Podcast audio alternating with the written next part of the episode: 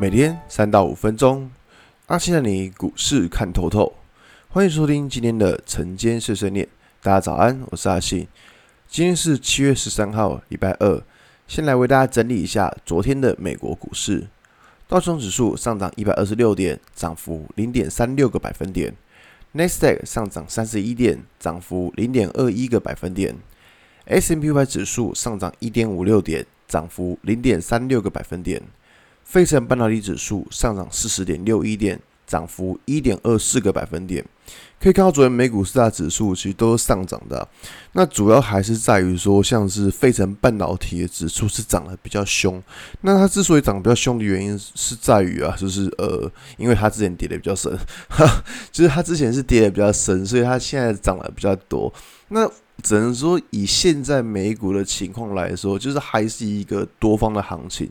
所以说，呃，如果以这种情况，然后换到台股来说的话，我觉得说，其实呃，我们还是以多方行情为主，然后并不会去思考太多。所以，我们这边直接来看到台股，在昨天的台股，其实我跟大家提到，就是说，诶，因为昨天的压力指数压力比较重，所以说可以看到，昨天指数诶，怎么冲上去之后就往下杀？可是我觉得这样子其实是好事。因为其实我们从扣底值的角度知道说，昨天的压力是比较重的，所以昨天指数开高走低往下杀，其实是 OK 的。但是我们要看就是杀的族群到底是谁。昨天很明显可以发现，其实，在电子股这一块，呃，强度是稍微比较强的。那反而像传产类股的钢铁啊，或是航运，都怎么样？哎，都是往开高走低。所以，变成说我们知道，昨天指数压力大，所以说指数压力大。开高走低是很正常，但问题是指数开高走低，你还是要选择，就是说你要用谁来走低，你知道吗？所以走低的这个角色就轮到谁？钢铁跟航运。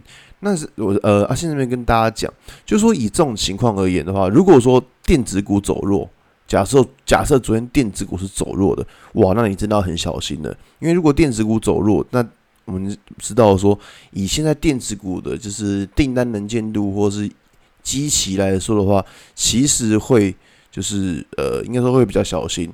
那可是可以看到，昨天的电子股可以像股王矽力，诶，一度盘中还到涨停板。所以我觉得说，以这种情况而言的话，其实电子股目前看起来就是呃，还是有它的热度在。我就觉得说，至少盘面上的资金还是会往什么，还是会往那些有基本面。然后，或是有比较有业绩题材的，或是位阶相对低的电子股来移动，所以我觉得有这种状况出现就是好事。反正就是在这高档的，在这种指数高档的时候，你就记得一件事情，千万不要有那种是资抽资金的情况。你看那种抽资金说，诶，怎么今天传承也弱，诶，电子也弱。哎，金融也弱哇，那你就真的要小心了。就你看，如果都弱的话，你就真的要小心，说这个盘到底会不会有什么危险？那在这边的操作的话，其实还是秉出个原则，因为是最近的呃，最近个股有些个股是已经飙到跟天上去了，所以说你在进场买股票的时候，麻烦你记得就。